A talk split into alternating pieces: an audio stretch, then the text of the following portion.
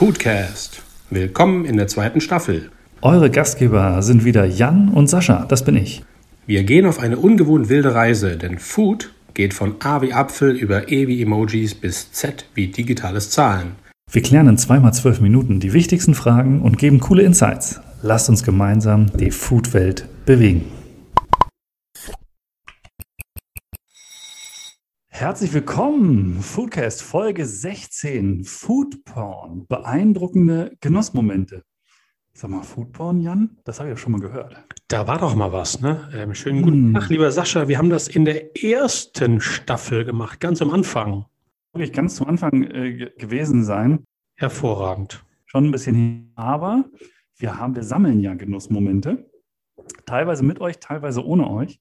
Und da haben wir gedacht, das ist doch mal wieder definitiv eine Folge wert, euch mal wieder ein paar der beeindruckendsten, beeindruckendsten Momente zeigen und euch daran teilhaben zu lassen und euch hoffentlich wieder ein bisschen zu inspirieren. So ist das. Und ich würde sagen, für alle die, die heute zum ersten Mal zuhören, ihr müsst euch in diesem Fall auch Folge 1 von Foodboard anhören. Also scrollt mal zurück in dem Programm eures Vertrauens auf Folge 8 und dort werdet ihr auch ein paar wunderbare Genussmomente, Erinnerungen. Das waren damals sehr viele, auch Kindheitserinnerungen dabei. Wirklich Essen, was uns geprägt hat, emotional.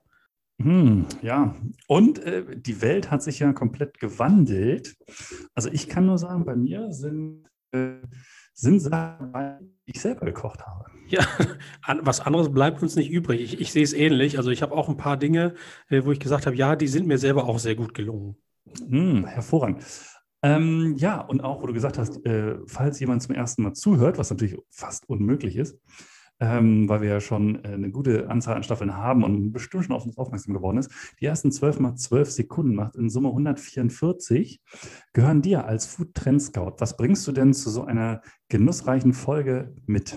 Eine Zutat, ein Gewürz, was sagenumwoben ist, wo jeder äh, vielleicht den Namen schon mal gehört hat, aber nicht so wirklich was mit anfangen kann, was, glaube ich, äh, die Geister auch scheiden lässt und deswegen wunderbar zu dieser Folge passt. Es ist die Tonkabohne. Oh, also an Superlativen hast du auf jeden Fall nicht. Ne? Die Kurve äh, lief steil nach oben der Aufmerksamkeit. Und dann natürlich, äh, ja, also was absolut, Tonkabohne verbinde ich immer mit, macht mich auch ein bisschen scharf. Das mag sein, Aphrodisiakum, ja, nein, vielleicht. Also deswegen besonders finde ich, weil Tonkabohne, der eine oder andere wird es schon mal gehört haben, es ist super schwer zu bekommen, ähm, es ist relativ teuer, es, ist, es hat eine sehr, sehr, sehr starke Aromatik, wird ähnlich gerieben wie eine Muskatnuss, also sollte auch so dosiert eingesetzt werden, aber kann, glaube ich, richtig eingesetzt ein Gericht echt nochmal ein bisschen einen, einen zusätzlichen, äh, zusätzlichen Bums geben. Auch hier muss ich sagen, also wir beide haben uns tatsächlich schon das eine oder andere Mal über die Tonkabohne unterhalten. Ich bin gerade am Überlegen, ob ich genau definieren kann, wie sie schmeckt, weil ich genau, also Muskatnuss und sowas kenne ich. Ob ich jetzt genau sagen kann, wie eine, wie eine, wie eine Tonkabohne schmeckt, hast du eine Richtung? Ja, habe ich definitiv. Also ich glaube, das Erste, was man damit verbindet, ist Vanille. Also es ist ein sehr süßlicher, sehr zart süßlicher Geschmack. Vanille finde ich auch unfassbar gut. Und zusätzlich dazu kriegt man noch ein bisschen Bittermandel mit und ein bisschen Süßholz. Also insofern eben nicht so vanillig, sondern mit ein bisschen mehr Profil, auch nicht ganz so süß, sondern ein bisschen bitter. Also ist ein unfassbar tolles Gewürz, finde ich. Abgefahren, ja. Und du sagst schwer zu bekommen, also muss man tatsächlich ein bisschen gucken und dann kann es durchaus sein, dass selbst im gut äh, sortierten Reformhaus-Bioladen es das nicht gibt. Möglich, genau. Und wenn, dann werden sie meistens verkauft so einzeln oder zu zweit oder zu dritt, sind etwas teurer. Also kommt ursprünglich irgendwie aus Südamerika. Es gibt auch letztendlich die Mythen darum, dass es auch giftig ist. Ähm, das ist auch noch nicht so ganz irgendwie vom Tisch, das also wie bei Muskatnuss aus, also die Masse macht es. Ähm, muss man bei Tonkabohne auch aufpassen. Aber äh, ich finde gerade so ein Süßspeisen, gerade so, so eine Creme, so ein Pudding, da, da gibt die Tonkabohne echt noch eine ganz tolle Aromatik. Spannend. Ja, natürlich äh, quasi perfekt passend ähm, für diese Folge. Ähm, wir wollen ja auch ganz besondere Geschmackserlebnisse teilen. Ähm, soll ich einfach mal vorpreschen? Ja, sag doch mal, was hast du denn gekocht, was so in Erinnerung geblieben ist, dass es Food Porn geworden ist?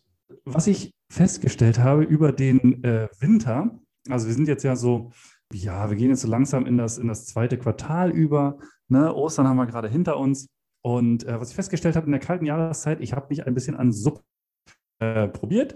Meine Mutter hat immer gesagt, einen guten Koch erkennst du an seinen Suppen und seinen Soßen. Also habe ich mal versucht, in die Riege der guten Küche aufzusteigen, ein paar Suppen zu machen.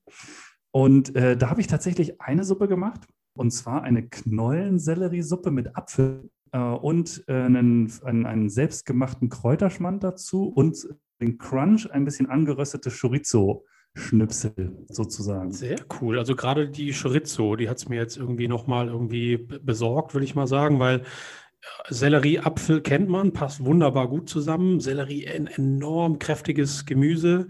Ähm, das heißt, äh, die, die Suppe war wahrscheinlich irgendwie voll, voll Geschmack, oder? Absolut, absolut der Hammer und aber so einfach in der Zubereitung. Also du hast es wahrscheinlich, hast du in deinem Kopf schon rausgehört als, als versierter ähm, Mensch, der in, in der Küche es ist halt denkbar einfach. Also du nimmst halt tatsächlich den Knollensellerie, machst den klein, ähm, nimmst den Apfel, machst den klein, schwitzt den ein bisschen an, machst, löscht das ein bisschen mit Gemüsebrühe ab, pürierst das, machst den Kräuterschmand, nimmst einfach die Kräuter, die da sind, ne? Petersilie, Schnittlauch, wenn du noch irgendwas anderes hast, mach das auch noch ein bisschen mit rein. Den Schmand, ein bisschen was vom Schmand machst du mit rein, damit es ein bisschen sämig wird. Fertig ist die Suppe. Äh, mehr brauchst du dafür nicht. Den Crunch kannst du reinmachen oder Vegetarier bist du da nicht.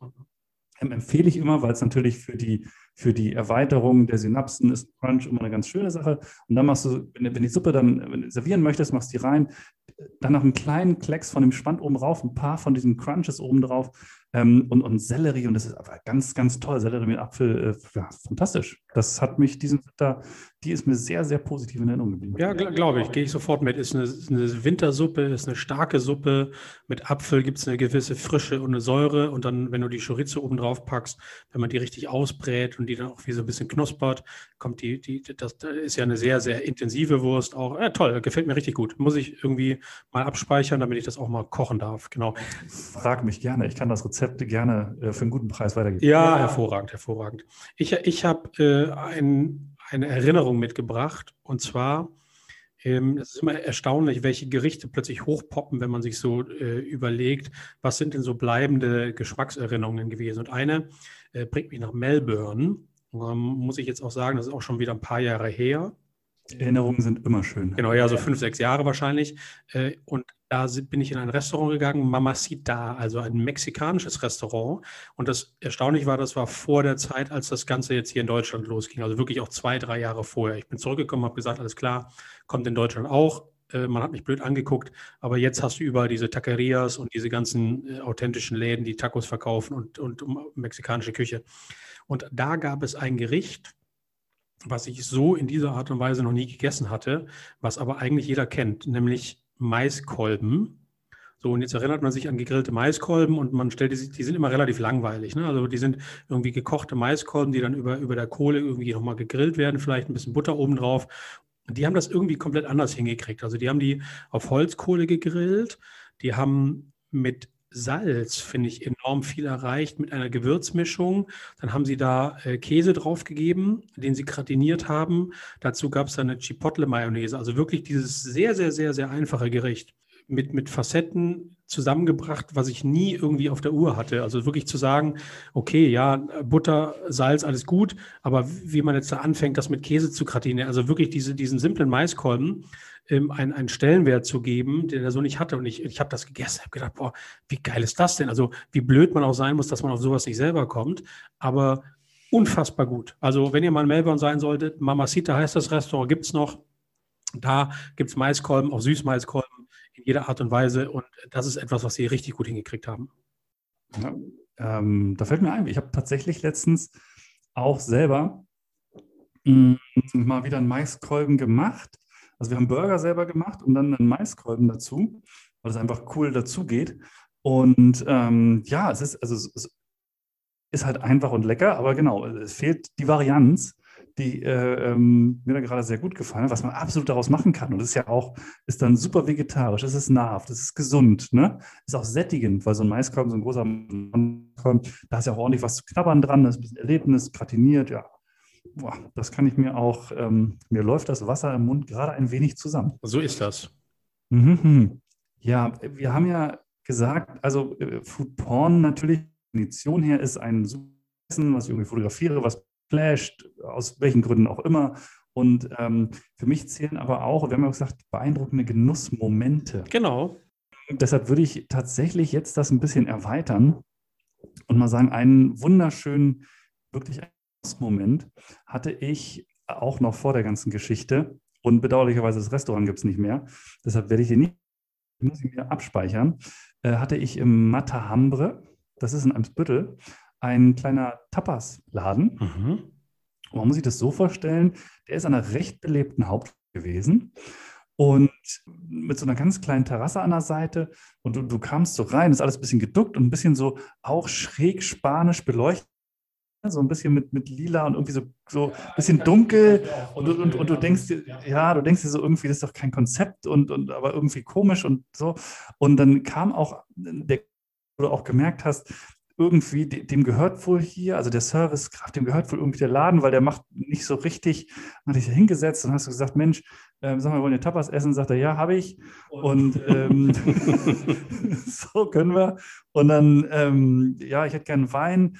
Und, und dann, dann, sagt er, ja, habe hab ich auch einen. Schön, ja, ist doch gut. So, ich sage, gut, dann nehmen wir wohl den, den Roséwein.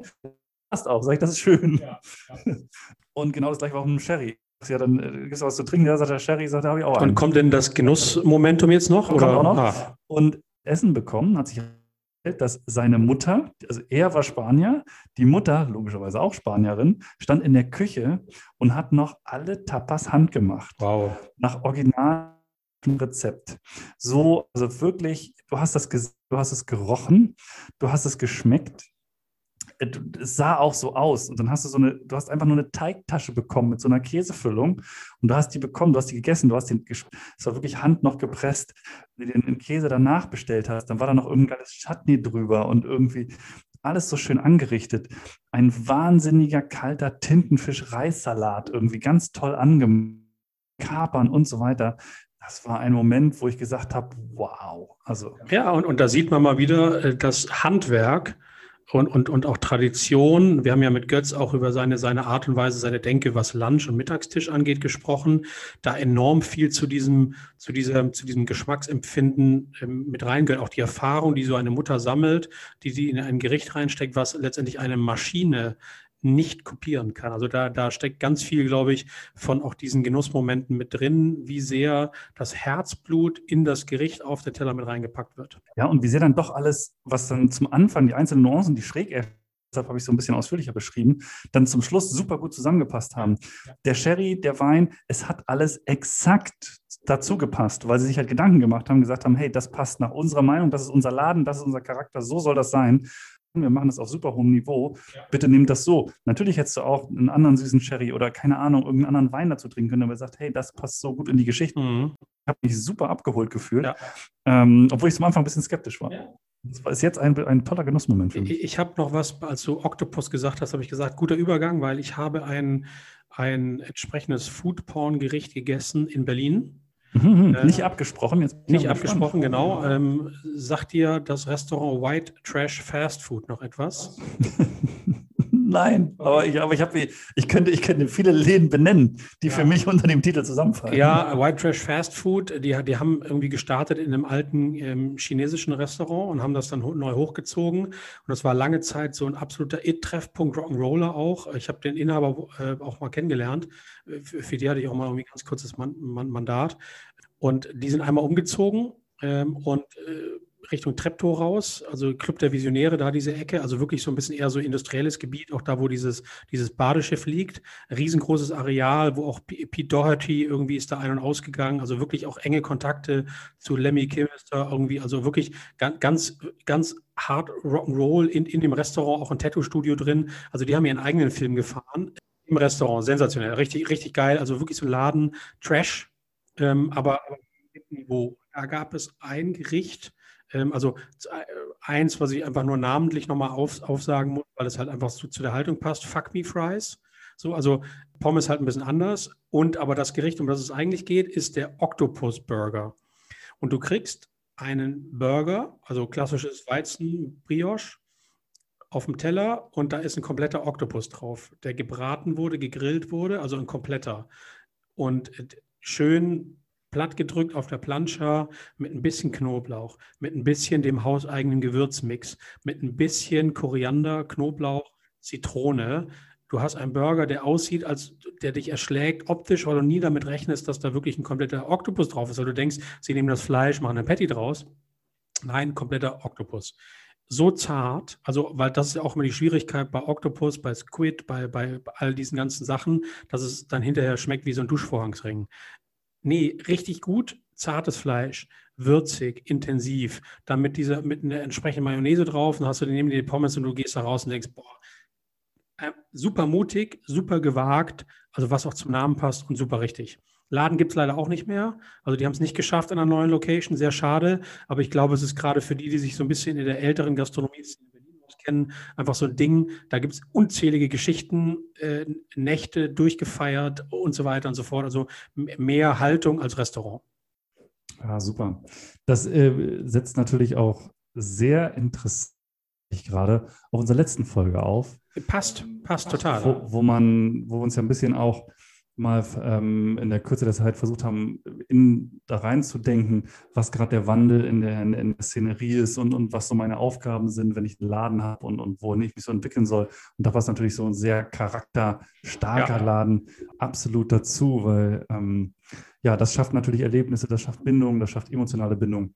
Ich muss jetzt einmal nach vorne preschen. Sorry, wenn, oh, ich, dir, wenn ich dir jetzt kurz mal die Show stehle. Aber weil, kommt mir jetzt erst der Gedanke, ich habe ja Tonkabohne mitgebracht heute, aber ich habe tatsächlich auch was mit Tonkabohne gemacht und stelle fest, dass. Denk dran, wir sind jugendfrei, wenn du das mit der Tonkabohne gemacht hast. Ja, das, das stimmt. Ich habe ein Eierlikör selber gemacht und habe diese Milch unter anderem mit Vanilleschote, Sternanis, mit Fenchel, mit Kardamom, Zimt und eben auch Tonkabohne aufgekocht. Und ich glaube durchaus, dass dieser Geschmack, den ich jetzt im Eierlikör habe, er ist sehr prägend. Und ich glaube, man kriegt gerade Fenchel sehr stark raus, ein bisschen Sternanis hinten raus. Aber die Tonkabohne, die fasst das wunderbar zusammen und gibt so diesen subtilen Geschmack, den man nicht so sehr zuordnen kann, so was eine leichte Süßigkeit hat. Und ich glaube, das ist jetzt auch wirklich gerade so die Erkenntnis, ja, das liegt in der Tonkabohne. Also genau. Und der Eierlikör, der steht jetzt bei mir im Kühlschrank und äh, wartet drauf. Ja, genau, so wie ich. Ich wollte fragen, also zwei Fragen in der chronologisch auch genau richtig erfassten Reihenfolge der Wichtigkeit. Die erste ist, warum habe ich den noch nicht getrunken? Warum hast du noch nicht abgegeben? Wo kann man den kaufen? Also die erste ist, weil es ihn erst seit gestern gibt und er noch kühl lagern musste. Das ist, es gab nur so ein, ein, ein Probeschlückchen, um zu gucken, ob er denn gut gelungen ist. Aber selbstverständlich, ich habe einen Liter gemacht. Also ich gehe mal davon aus, da bleibt ein bisschen was übrig.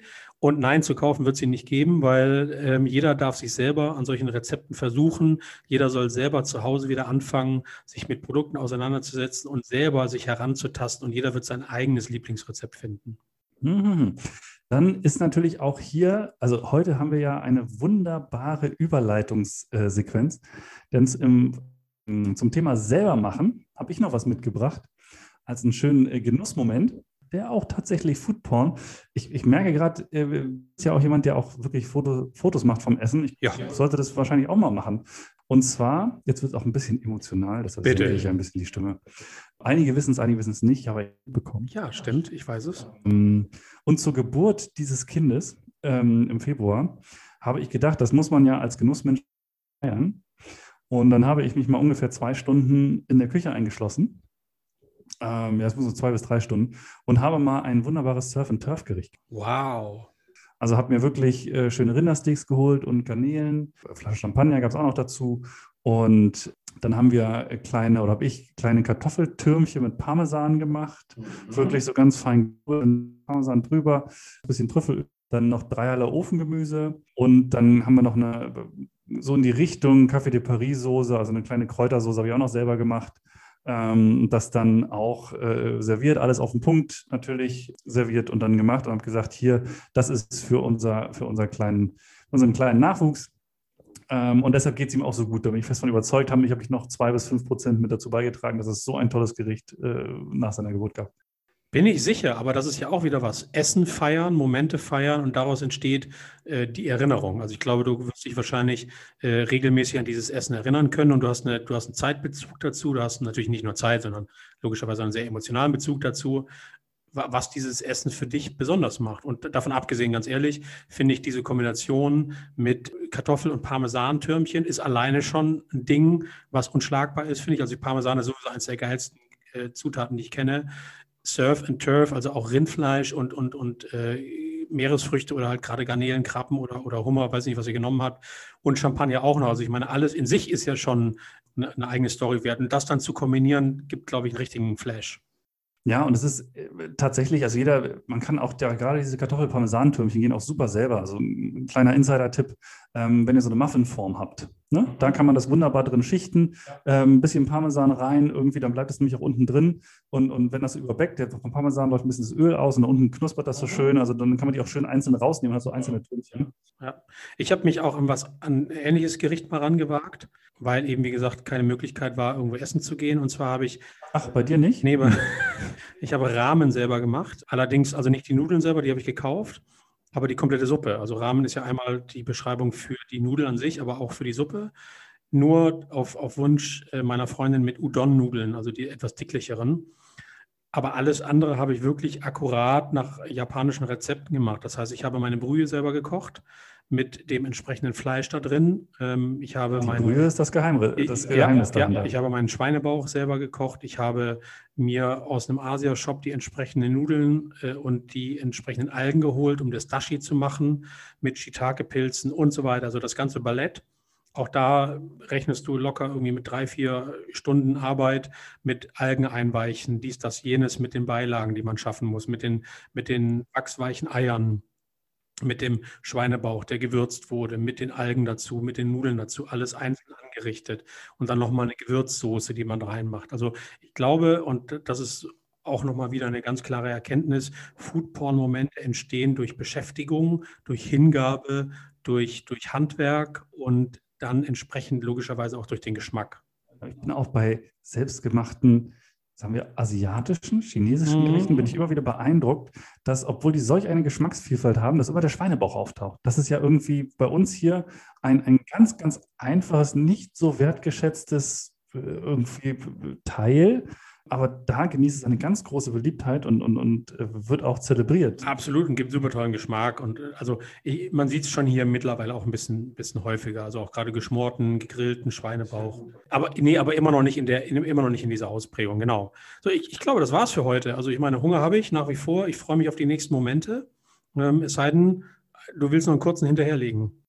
Ne, ich würde sagen, wir haben ein schönes Gericht zusammenbekommen. Ne? Wir haben, Wie viele haben, Gänge haben wir jetzt? Sechs, sieben Gänge? Sechs, sieben Gänge, auch, auch gut, wenn man die Portionen anpasst. Ne? War so eine kleine Reise um die Welt mit allem dabei.